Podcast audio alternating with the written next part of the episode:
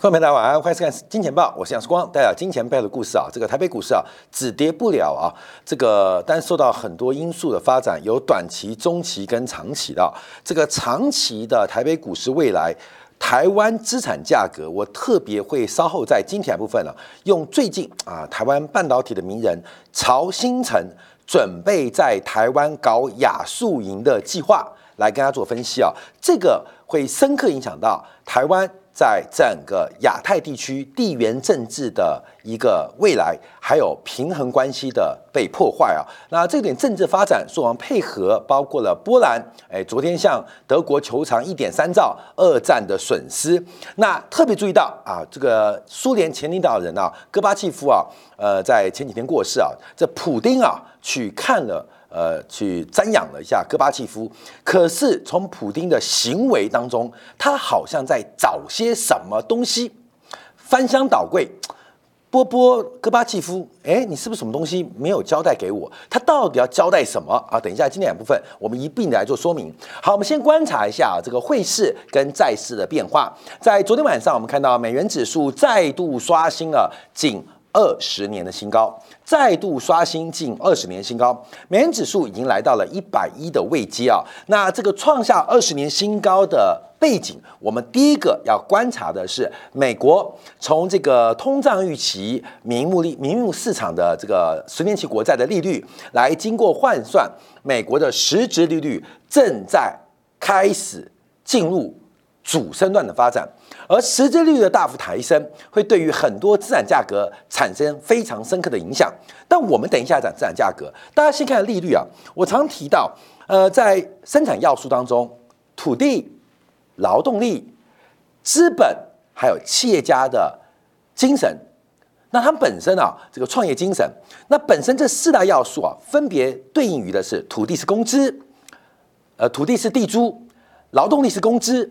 资本是利息，而企业家的经营的这些期待是叫利润。那有这四大要要素作为生产端的主要组成的结构，那这个四大的收益，它会占整个市场这个红利啊，或产生价值的一个分配关系。我们特别要注意到，就在资本的真实报酬叫做实质利率，正在由负转正，而且进入主升段。在增量的环境当中，利率的走高本身就是一个分时增量的一个角色。那面对存量，就是没有经济成长，在存量的环境当中，工资的大幅抬高，利息的利率的大幅走高，必定会牺牲两个生产要素的报酬，一个叫做地租，一个就是企业的利润。所以我们看到实质利率的走高。这个简单做观察哦，简简单做掌握。这个小学睡着，哎，这个世界上创造了十块钱的利润。过去啊，这个地租分了两块，劳动力分了三块，利息分了一块，那剩下就是企业利润，所谓的 EPS，那就分了四块钱。所以二加三加一加四，它就代表这个社会所创造的价值。这个价值我们叫做 GDP。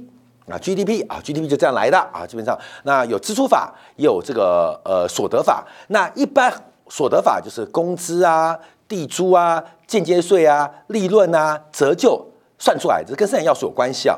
那我们一般来讲，在赚 GDP 的过程都是用支出法，很少用所得法来做计算。我们都是用 C 加 I 加 G 加 X 减 M，很少是用利用所得、劳工啊、劳呃工资啊。利润啊，折旧啊，间接税金额啊，来进行这个所得法的一个安排啊，我也不知道为什么啊。我觉得为什么的原因是因为这个假 GDP 用所得法来做计算，那每天洗脑的话，那大家会很不爽啊。为什么？因为发现哇，原来我们创造的价值当中，工资残占那么一点点，原来这个社会的进步都被地租、被利润给吃掉了，所以政府不愿意公布公布所得法，都是公布。支出法啊，公布支出法啊，这个我们再讲啊。那我们现在观察的所得法，就是当这个 GDP 的创造，过去我们讲可能广义的地租不是只有房租哦，广义从土地来的利润啊，包括矿产、初级原料占二十 percent，劳动力最关键在三十 percent。那利率很低嘛，只占十 percent，所以企业利润四十 percent。在这个环当中，经济的成长，尤其是 EPS 的增速是高于 GDP 的增速哦。EPS 的增速是高于 GDP 的增速哦。那为什么在一个恒等式的框架当中，单项的增速会超过总和的增速？其中就有其他单项它的增速不如总和的增速，这是个非常简单的数学问题。所以我们跟他报告，今天讲实际利率，你先从一个非常简洁的社会观察就关关注啊，就当。资本的报酬，所谓的利率，所谓的利息支出，正在用爆炸性制度的成长的过程当中，那其他的分配一定被减少，其他的分配一定被减少。所以我们看到，那不会减少工资，工资这两天的增速非常快啊，非常快。尤其啊，这个晚上公布非农啊，公布这个失业率，公布薪资，你会看到这个增速都很快。所以现在观察。在存量不变的情况之下，那谁新生？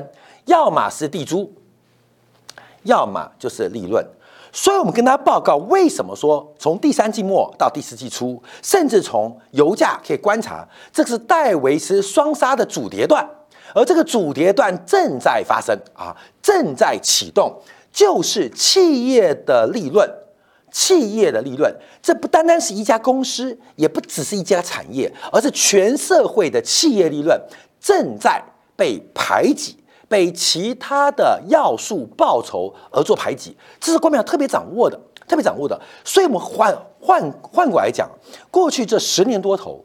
或是过去这四十年多头，这种债市长期走低啊，长期利率走低，债券长期走高的一个环节，它代表是经济的发展不断的从这个项目资本。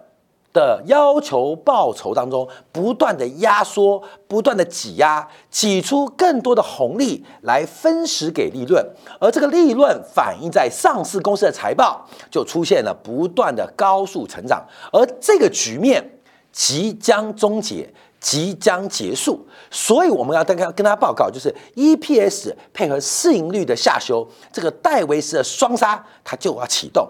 这是一个送分题，请大家用水桶接钱，用水桶来掌握这个机会。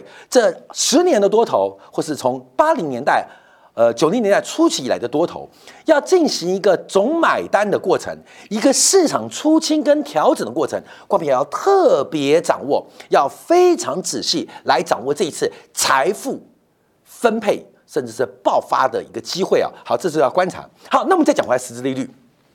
第一个，我们是从四大要素的要求报酬啊，来跟大家分享利率观察的重要性啊，重要性。那另外是实质利率的推升，当然提高了资金成本，也垫高了资金的机会成本。好，实质利率啊，过几天啊，拉的速度非常快，迎来到零点八一。好，各位没有？零点八一是多久来新高？零点八一，零点八一是六月十四号以来新高。各位，六月十四号以来新高，所以你注意哦，你注意哦，你注意哦。实质利率跟股市长期是负相关的。从我们刚刚讲的生产要素的排挤就知道嘛。今年的低点什么时候？今年低点就六月十四号嘛。那为什么是低点？因为实质利率最高，后来反弹是月实质利率压回，哎，不是反负向吗？就实质利率走高，股市就跌跌跌跌跌跌跌跌，实质利率一下一下一拉回，股市就涨涨涨涨涨涨涨涨。好，所以现在实质利率即将要突破。突破六月十四号高点，那冠冕有代表什么意思？六月十四号，不管台北股市一万三千八，还是包括了美国科技股，这些低点都不叫低点。这些低点，今天的低点就是明天的高点，今天的地板就是明天的天花板啊！你要特别观察哦，这个正在发生哦，不要有任何留恋的概念。所以六月十四号，几乎所有资产价格低点都应该。或确认，大概不能要确认了，呃，只能确认百分之九十九会被跌破。所有的资产价格，等到实际利率一旦突破零点八九，无一幸免的全部会被跌破，全部会被跌破。所以，我们要特别做观察。好，那我们就要看一下实际利率发生的事情啊，因为我们把这个实际利率来分拆来做掌握。因为最近几天我们看到美国十年期国债收益率正在缓步的走高，从今年的八月一号，哎，拉回到二点六。然后到八月二号二点七五，到八月十号二点七九，八月十八号二点八九，到杰克森后的时候重新站回百分之三，到最新昨天一度来到百分之三点三，那收盘是三点二六。那我们要关注哦，因为上一次的高点是六月十四号的三点四九，十年期的国债收益率跟今年的高点大概还差了零点二个百分点。可是实质利率却不断的攀高，为什么？因为我们知道，这个通胀预期加实质利率就会形成名目利率，这个红的加黑加绿的就会等于蓝的，也就是通胀预期正在缓步的降温，十年期的。中长期的通胀期自然降温，而实际利率却不断的攀高，而这个过程当中要特别的谨慎。所以，我们之前估计到，美国十年期的收益率，国债收益率一定会在百分之四以上，百分之四以上，通胀预期可能会落在二点二、二点三左右水平，也就是实际利率现在是零点八嘛，零点八九、零点八一啊，大概会爬升到一点七，这个是个大概率事件哦。所以我们看哦，关面我们这倒推回来，这很简单，叫送分题哦。因为美国的这个利率水平，十年期国债要来占上百分之四的机会非常大，所以扣掉通胀预期百分之二点二到二点三的水平，那实际利率就到一点七，也就是回来看一下今年的初跌段结完这个主跌段呢，台北股市为例啊，五位数要保住的可能性是非常的低，五位数要保持。撑住的可能性非常的低，也就是万点以上，我们都可以叫做是高点啊？为什么？关明，这是举例啊，就是股市资产价格相对于全球实际利率变化，要维持在万点以上是非常难的。为什么讲那么早？现在台北股市还在一万五啊，一万四千六啊。为什么讲因为让你有个大方向，因为这条路很快乐，你要好好享受。你走选择正确的方向，所有的路都是直路。只要你的方向是错的，你所有路它都是弯路，都是曲路，而且不会达到你想要的终点。所以，我们来观察，从全球货币或利率汇率的定锚，从美国的利率市场，从美元的角度关注这个必然发生，叫特别做留意啊。所以我们这个跟大家做拆解。那十年期国债收益率在昨天最高一段的百分之二点二三点二九，那。三点四九就会突破，那应该会被突破。为什么突破？因为从两年期国债收益率已经领先创高了啊，领先领创高，这个什么意思啊？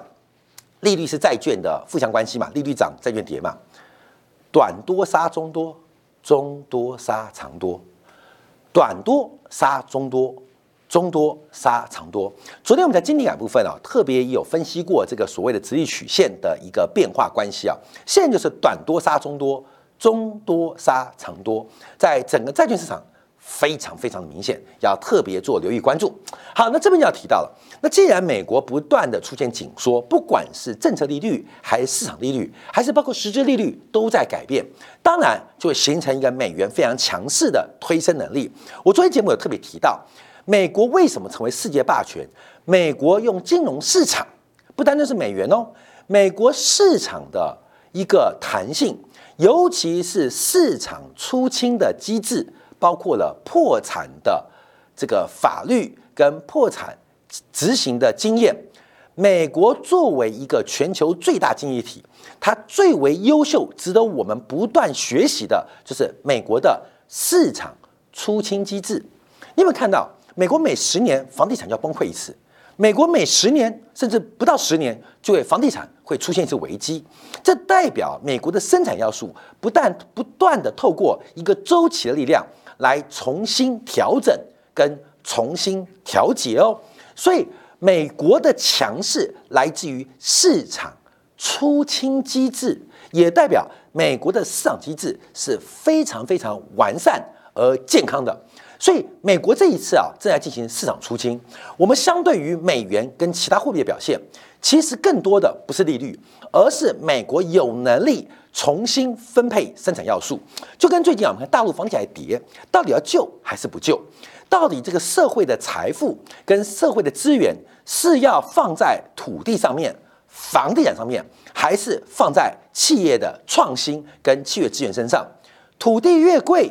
企业的负担跟成本越高，土地越便宜，企业的成本负担就越低。我们看到，包括了台积电去美国设厂，有没有土地问题？从来都没有土地问题啊。今天三星到美国设厂有没有土地问题？有一堆其他问题都没有土地问题。也就是三星跟台积电去美国设厂，他们可能要考虑的是怎么应付工会，如何造福美国的工人，如何缴税，如何控制环保成本，怎么讲？台积电跟三星去美国投资，都对美国的劳工、对美国的空气、对美国的水，哎，都是有正面性的注注意。为什么？因为它不用把成本花在土地上面。这代表什么？这美国过去百年来不断透过市场的机制，尤其是市场出金机制所导致的一个弹性的应变结果。这就是美元强势的原因。那要取代美元，第一个你要强大支撑美元的生态系。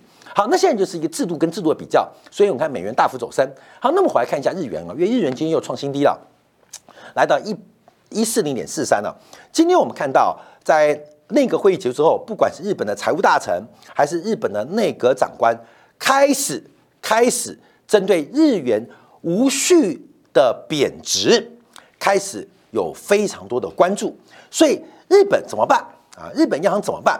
那现在日本政府发现日元不断的贬值，会不会引发流动性跟其他相关结构性的问题？所以今天啊，在内阁会议结束之后，不管财务大臣还是内阁官方长官，都针对会事发表了谈话。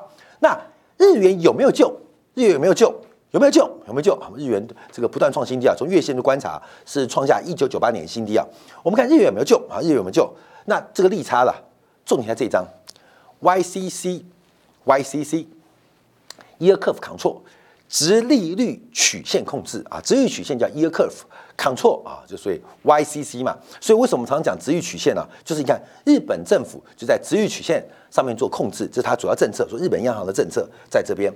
那它怎么控制这一条线呢？Year Curve 嘛，就是代表是一条线嘛，直利率曲线。扛错啊，所以怎么样控制这条直率曲线？好，直率曲线在这边呢，各位，它怎么控制这条线？线是怎么呈呈现的？靠无数的点连接在一起，成为一条线嘛？那线在二维、三维角度形成一个面或形成一个体，点线面体。所以经济体，然后宏观的货币层面，那这些就叫直率曲线。那怎么控制？怎么控制？从点控制，这个点就是所谓的十年国债收益率，以百分之零为日本央行的政策目标，允许它上下零点二五个百分点的浮动啊，这就是这个从点来控制线，拿这个线形成了货币政策面，那进而影影响这个日本的经济体来发展它的呃目标啊，来往它目标迈进。好，那这边会出现问题啊，利率。跟债券的价格是负相关，也就是利率走高，代表投资人是不断的在抛售日本的债券啊，日本的国债，不然利率怎么走高嘛？就是大家要卖国债，所以越卖越多，债券价格走低，利率走高。那日本央行要控制这个点，不准利率走高。那简单来讲，就是不准日本国债价格下跌。如何不准它下跌？就是不断的印钞买国债，不断的印钞买国债。所以简单来讲，日元的供给是无限量的，日元的供给是无限量的。一个无限的东西面对有限东西，就会变成我们经济学一个很特别的矛盾哦。看到没有？水比较重要，还是钻石比较重要？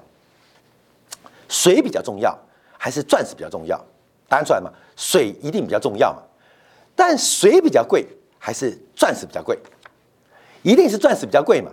那为什么水比较重要，但会比钻石便宜很多？因为水在一定的环境跟时空当中，对于我们来讲是无限量提供的，尤其是政府会担保在自来水。在用水过程当中，由政府的机构或架构会保证人民的需要，所以日元是无限的哦。在国际的金融市场一样，它就像水一般的存在。或许日本很强，或许日本很重要，可是对于日元来讲，它是无限量供应。我们可能都离不开日本供呃供应的或日本生产的，不管是产品啊，可能电子、家电、机械或汽车，那可能也依赖的是日本的元件啊，日本的这些原物料、原材料、石化、气体等等。可是重要是日元的供给是无限的，我管你日本再强，相对于。有限的美元、有限的人民币、有限的其他经济体的货币，包括了台币，它就会形成水跟钻石的价格关系。所以，我们今天标题：日元贬到两百，会不会是个梦啊？不会是个梦。尤其在日本央行的 YCC 的政策之下，日元就是一个比水还贱的东西，因为它。无限量可以供应，无限量可以供应。好，所以我们观察啊，那这边对比就是每日利差啊。这边图我们前面提到每日利差，那因为每日利差的关系啊，就是水跟矛盾的关系嘛。所以我们看到这个利差不断的扩大，那当然日本的日元价格就会不断的走贬，不断的走贬。那现在怎么观察？因为我们都知道。水不可能用不完啊！最近你看啊，全球这个呃北纬二十五到二十八度在缺水嘛，不管是长江流域，还是我们看到欧洲，还看到美国西部都在缺水嘛，所以水是不可能用不完的，而且随时有可能碰到水不够的问题，所以市场会反映什么？市场就会放空水嘛，或是做多水的价格啊，做多水的价格啊，就会形成了日元十年期的利率掉期。就是大家都知道，日本这个央行的水龙头，它背后的水库可能会有用尽的一天，而用尽的一天，我们知道用尽一天，假如你知道有一天没有水，你才会发现水的价格好贵，好贵，好贵。本来是要一立方公尺，所谓的一度电呐，一度水啊，一度水啊，这个可能一块两块，等到贵的时候，一瓶水。从立方公尺变立方，呃公呃立方公尺可能变呃几 CC 来计算，从一公升一公吨变成一 CC 来计算单位，所以市场上就不断不断的会进行一些放空，这形成了跟日本央行对决的力道，而这个对决的力道，基本上观众朋友我们可以看到有很多的力量，像这个直率曲线的拐点呢，这个凹点基本上就会被攻破，一定被攻破。那会不会攻破？看到没有？不攻破，日元贬到两百块啊，至少两百块。那不被攻破呢？被攻破了呢？被攻破之后，日元一样贬到两百块。为什么？因为日本央行一旦放心了，放弃了 YCC 的一个控制的举措，那将会是世界级的黑天鹅风暴。所以日本现在掘了一个坟啊，越挖越深啊，越挖越深。那你说它会不会跳到这个坟里面？看到没有？我们挖坟啊，挖一公尺，你要挖两公尺的时候，其实你要站进去挖嘛，你懂意思吗？你要挖三公尺，我跟你讲，我在坟外面还看不到你哦，因为你可能在里面挖抛出来，哎，怎么有土抛出来？日本央行其实已经站在它自觉这个坑里面，而且很深很深，而且看样子啊是救不出来的哦。看着是救不出来哦，所以这个日本央行作为全球第三大的经济体，也是第三大货币的一个决策，它正在为我们可见的未来丢下一个非常恐怖的伏笔啊！这跟大家观察，所以日元一百三、一百四、一百五、一百六，我跟你讲，这是一个单向道，这是一个单行道，不可能救回来的，关键不可能救回来。我跟你讲，我跟你讲，很难得，最近这市场反应，你看时光讲的好绝对。那好，觉得为什么视光那么准啊？我们的今天感不断的这个订阅数创新高，为什么那么准？不是准，是我们很难得从去年底到今年见到一些。我跟你讲哦，连教科书，你只要去读读经济学，你都会赚大钱哦。你不用去听名牌，你只要买一本经济学，买本货币经学，翻一翻哈，你就发了啊！你翻一本赚一百万，你翻两本。赚一千万，你读三四本就赚一亿，它是一个几何乘数的增长哦。最近为什么那么准？我没有不客气，为什么准啊？为什么那么准？因为这都是送分题啊，不是我们多聪明啊，而是这种动作一加一，它答案就等于二嘛。所以日元会贬到什么地方？看到没有？两百块都不是梦哦，三百块都有机会哦。你不要以为我们危言耸听，因为我刚刚提到日本央行的做法，日元的动作就是水跟钻石的矛盾，不是日本好不好，不是日本强不强，也不是日本结构问题，也不单单是日本人口的问题，而是日元这个动作就会把日元的价格跟它的价值彻底的脱钩跟分离。好，最后我们要观察啊，最后观察这个。另外一个市场是英国的，因为英国国债的收益率已经现在接近德国国债收益率的两倍，而且呃也比法国的国债收益率来得非常高啊，所以这叫德法英。那英国发生什么事情？英国我们看最近啊，包括加拿大货币也大贬值哦，加币快要贬破新低喽，看到没有？英国、加拿大，那还有澳洲跟纽西兰呢，看到没有？纽西兰也要破低喽，纽西兰也要破底喽。这个美国的收缩先从五眼联盟来开刀，哎，你有没有觉得很神奇的事情？五眼联盟是什么？五眼联盟，他们在政治、经济、军事、外交是同盟的，但五眼联盟彼此是什么关系？彼此是昂格鲁萨克逊白人的民族关系。可是美联储的利率决策是用谁决策的？是由犹太人决策的。对于我们亚洲来看，不管是犹太人。还是昂格鲁萨克逊的白人看起来都一样白，这个分别就在拜登啊跟川普之间的矛盾才看得出来。这是一场白人内部的重大的财富争夺，我们只要在旁边隔山观看看啊，这两只猴子。怎么动就可以，所以面对啊这个第三季结束、第四季的行情，奇怪没有？有很多变化，不管是美国的实质利率的主升段，还是日元的送钱政策，在放大到国际的一个变化，大家都要特别掌握这一次财富分配的机会，放空别人资产来解决我自己的负债。当资产负债表衰退的过程，你是要站在资产端那边，还是负债端这边？不论如何，都会出现一个衰退的结果。可是我们希望我们的负债衰退，可是我们希望别人的资产衰退。特别分享给大家，哎，祝大家周末愉快！下周一同一时间晚上八点，杨世光在见报与各位再会。